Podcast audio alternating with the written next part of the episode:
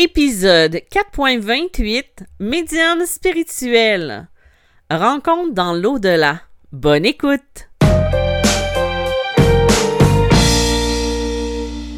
Bonjour et bienvenue dans ce nouvel épisode de Médium spirituel. Mon nom est Isabelle B. Tremblay. Je suis auteur, médium, conférencière et enseignante spirituelle. Vous pouvez trouver mes livres édités en librairie sous les titres de Médium malgré moi, Passeur d'âme et les chemins de l'âme. J'ai aussi deux recueils de messages d'anges et de défunts dans deux livres disponibles sur Amazon. Avant d'embarquer dans le sujet principal aujourd'hui, j'ai envie de faire un peu évoluer le podcast et j'ai besoin de vous. En fait, pour les personnes qui aimeraient raconter des expériences paranormales ou des situations avec leur médiumnité qui s'est produit, pourquoi ne pas m'écrire votre histoire et je ferai un ou plusieurs épisodes où je raconterai votre histoire et bien sûr, j'ajouterai mes euh, petits commentaires, ce que je perçois de cette expérience et euh, mon ressenti si euh, ça se. si le, contexte m'y amène. si vous avez vécu quelque chose d'étrange, écrivez-moi votre histoire ou envoyez-moi le tout à info Bien entendu, tout ceci reste confidentiel à moins que vous me dites que vous voulez garder votre prénom et qu'il n'y a pas de problème. Mais ça pourrait être intéressant de partager avec vous des histoires et d'apporter un éclaircissement de mon côté. D'ailleurs, j'ai reçu déjà quelques témoignages que je partagerai avec vous bientôt, plus que bientôt, parce qu'on commence aujourd'hui avec Nancy. D'ailleurs, je merci aux éditeurs qui m'accordent leur confiance. Aujourd'hui, comme je viens de le dire, je commence avec l'histoire de Nancy. Il s'agit d'une expérience qu'elle a vécue en lien avec le deuil de sa mère et je vous partage son histoire ce matin. Peut-être que vous allez vous reconnaître à travers ces mots. Je parlerai au jeu car ça va être plus simple de vous lire son histoire que de commencer à l'improviser ou le résumer. Donc, je vais l'écrire, je vais vous le, le lire dans ses propres mots. Je voudrais remercier Nancy pour ce partage parce que c'est quand même euh, quelque chose de raconter son histoire, surtout dans le domaine du paranormal. Donc, je commence euh, immédiatement. Petite mise en situation pour comprendre le reste. J'ai toujours été très proche de ma mère, mais vraiment très proche. Je l'aimais, je l'adorais, elle était presque ma seule joie de vivre étant enfant. Elle incarnait pour moi l'amour divin. On avait une telle connexion que je pouvais parler de tout avec elle. Et tout, elle l'écrit en majuscule. Donc, il n'y avait pas de sujet tabou. Elle était pour moi comme une âme sœur. Elle était pure de cœur. Elle m'a enseigné l'amour véritable. L'amour de la famille, oui, mais aussi l'amour des êtres humains, l'empathie, la spiritualité, l'invisible, absolument tout. Elle était mon mentor, ma lumière. Bon, je pense que vous avez compris. Elle avait le don de la claire connaissance qu'elle ne maîtrisait pas du tout, mais elle vivait très bien avec. Pour les personnes qui le savent ou qui ne sont pas certains, la claire connaissance, c'est la capacité de savoir. C'est-à-dire qu'on sait, on ne sait pas pourquoi, on ne sait pas comment, c'est l'intuition, mais on sait des choses qui viennent instinctivement. C'est le canal qui est ouvert complètement et qu'on va transmettre des éléments où on va facilement apprendre des choses.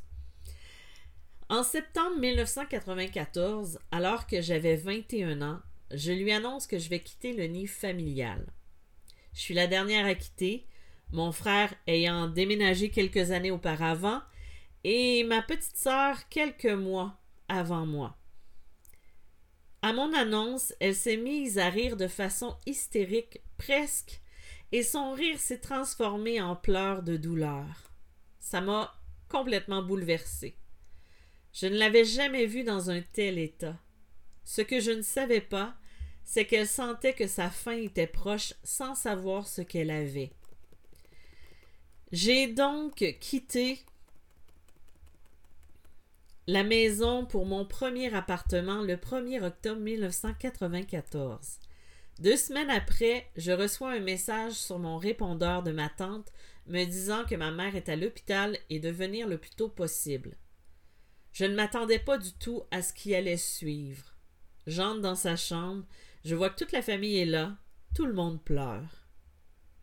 Verdict cancer très agressif au cerveau.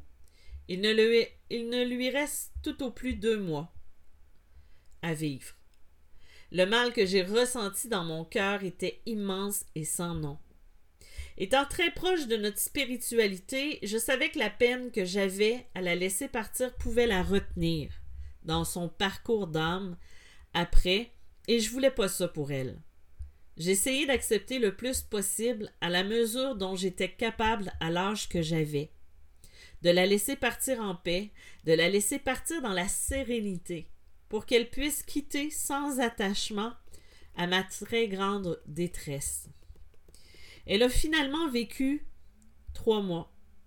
Pendant ces trois mois où elle s'est dégradée rapidement, physiquement, nous savions que le moment de se parler de la mort était nécessaire et on en a beaucoup parlé. On a ri, on a pleuré, on s'est parlé du après. À cet âge-là, j'avais encore très peur de l'invisible dû à toutes sortes d'expériences vécues à la maison étant jeune. Ma mère m'avait demandé si je voulais qu'elle vienne me visiter après son départ. Sur le coup, j'ai dit non, que j'allais avoir trop peur, même si c'était elle. Mais après quelques minutes, je me suis demandé si je n'allais pas regretter ce choix et je lui ai dit ceci. Tu sais à quel point j'ai peur de ça, maman. Mais tu me connais bien. Si tu vois que j'en ai besoin, tu peux venir me voir d'une façon que tu sais qui ne me frappe pas peur. C'était notre entente sans attente. Alors voilà, la table est mise pour raconter ce qui m'est arrivé. C'était nécessaire car à sa mort, car sa mort a été l'élément déclencheur. Je me sentais forte pendant sa maladie, mais avec le vide et la peine, j'ai ensuite sombré dans une profonde dépression. Je n'avais qu'une envie, aller la rejoindre. Je voulais pas réellement me suicider. Je savais que pour mon âme, ça servirait à rien de le faire, mais je rêvais secrètement de claquer des doigts et avancer ma vie jusqu'à mon lit de mort. Vous voyez? C'est cinq mois après son décès que j'ai vécu ma première expérience. C'est celle-là qui est, selon moi, une EMI, qui se traduit par une expérience de mort imminente. Une sortie de corps, je ne sais pas, mais voilà, je suis cardiaque depuis l'enfance et je fais beaucoup d'apnée du sommeil. Donc, je suis à la maison seule, étendue sur le sofa. Quelques instants plus tard, une boule de lumière qui vole dans l'espace à toute vitesse. Je vois les étoiles passer autour de moi tellement je vais vite. J'entends une voix d'homme qui me parle de façon télépathique. Une voix forte, chaude, très autoritaire mais douce à la fois, remplie d'amour, etc. Je lui posais des questions, il me répondait. Je ne sais pas si c'est parce que j'avais trop de questions, mais soudainement, je me suis mise à recevoir des informations en une fraction de seconde qui m'expliquaient la vie, la mort, la terre, l'univers, tout. Je comprenais tout en même temps que ça entrait, comme un téléchargement d'ordinateur. J'ai compris pourquoi la vie, pourquoi les roches, les fleurs jusqu'aux étoiles. J'ai tout appris en une fraction de seconde et tout compris. Je me suis sentie en paix et très légère en recevant tout ça. J'avais un poids enlevé de sur mes épaules, on aurait dit. Je me souviens de m'être dit Oh mon Dieu, mais le sens de la vie, c'est juste ça. Il faut absolument que tous les humains le sachent. On se casse beaucoup trop la tête sur Terre quand on fond. Quant au fond, c'est tellement facile et si simple. Je me retourne pour regarder en biais derrière moi et je vois la Terre avec tous ces petits points lumineux. La voix me dit que ces points lumineux sont les âmes des humains. Que même si je vais oublier beaucoup de choses de cette expérience, la seule chose à retenir et à comprendre, c'est l'amour. Je suis revenu dans mon corps, aspiré dedans dans un gros bourdonnement dans les oreilles. C'était la sensation la plus désagréable que j'ai vécue de toute ma vie. Pour illustrer, imagine que tu sortes d'une douche froide, que tu as une grosse migraine, que tu es éclairé par des néons froids et chirurgicales presque. Tu es toute nue, il fait froid et tu glisses sur une flaque d'eau par terre et tu tombes de tout ton poids. Tout ton corps sur un carrelage dur et froid, mais genre tu ne tombes pas au sol mais de deux étages plus bas. Avec le bruit du corps qui tombe, comme un morceau de viande froide qu'on lance sur le comptoir. Le silement dans mes oreilles après la chute, la désorientation, la sensation désagréable de tomber dans la matière. C'est comme ça que je me suis sentie dans mon corps en revenant. Mais la dernière phrase qui m'a été dite, comme quoi l'amour est la seule chose à retenir, est restée gravée et me dirige encore aujourd'hui. J'ai été longtemps à ne pas comprendre vraiment ce qui était arrivé jusqu'à ce que j'apprenne, quand j'ai eu accès à Internet des années plus tard, par d'autres qui ont vécu la même chose qu'on avait qu'on m'avait montré les annales akashiques de l'univers, ou de la Terre du moins. La grande bibliothèque de tout ce qui a été, de tout ce qui est, depuis le commencement, depuis la source. Je pense que cette expérience m'a transmis aussi, comme ma maman, le don de claire connaissance, que je ne maîtrise pas du tout non plus, mais qui m'aide énormément dans ma vie quotidienne. Et cette claire connaissance me vient seulement quand mes vibrations sont très hautes ou quand je vis une énorme peine. Ma deuxième expérience s'est produite quelques mois après le décès de ma mère. J'étais dans une relation extrêmement toxique avec un alcoolique. Un soir où je n'en pouvais plus, je me suis étendue avec le désespoir au cœur et les larmes qui n'arrêtaient pas de couler. Je me suis retrouvée dans la maison où j'ai grandi.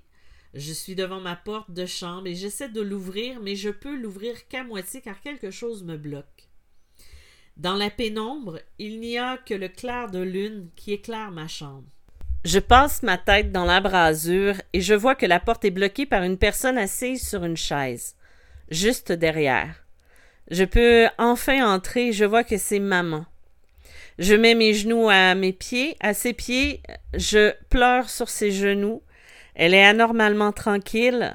Je la regarde, elle porte des vêtements d'hôpital, même avec le bonnet comme pour une chirurgie. Les yeux mi-clos, elle me fait signe de ses mains. Pas tout de suite, ma fille.